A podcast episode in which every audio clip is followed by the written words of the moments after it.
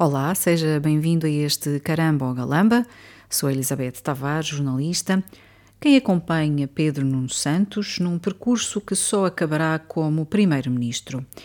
Este era um dos títulos que estava na primeira página do Diário de Notícias, no dia 18 de dezembro, e na entrada desta notícia podia ler-se também que Pedro Nuno Santos traz companheiros de outras caminhadas, mas também algumas novidades. A notícia é ilustrada com uma foto descontraída e alegre de Pedro Nuno Santos e António Costa a rirem que nem miúdos. Tudo muito puro, tudo muito singelo e tudo muito inocente. Na legenda da fotografia lê-se António Costa recebeu o sucessor na sede do PS no Largo do Rato logo pela manhã de domingo. Tem sido assim que a imprensa tem levado Pedro Nuno Santos ao colo. E tem sido assim, com esta imprensa a levar o Partido Socialista ao colo, que temos vivido. Os portugueses hoje ligam as rádios e eis que se fala de Pedro Nuno Santos, ou se ouve a sua voz.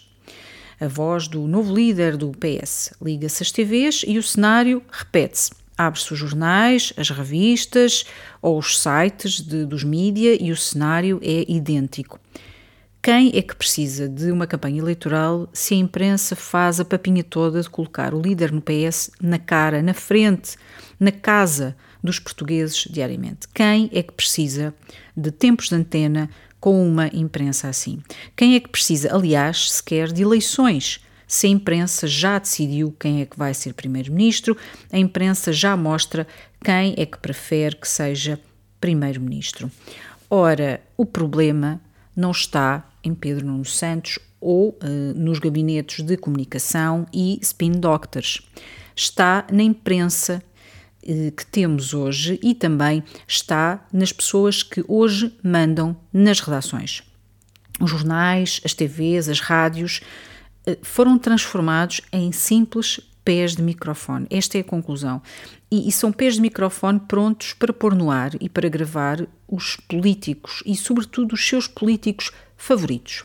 Se Existe um evento na agenda, lá vão eles, jornalistas, fotógrafos, câmaras, todos a correr para gravar as mais recentes mensagens de relações públicas, os mais recentes recados e discursos de políticos, sobretudo dos políticos preferidos da imprensa. É triste, de facto, assistir a este cenário. A imprensa esqueceu que o poder está do seu lado e que também é do seu lado que está a responsabilidade. E falo da responsabilidade de ter uma cobertura criteriosa de eventos, de ter uma agenda que é decidida pela redação, pelos editores, pelo diretor.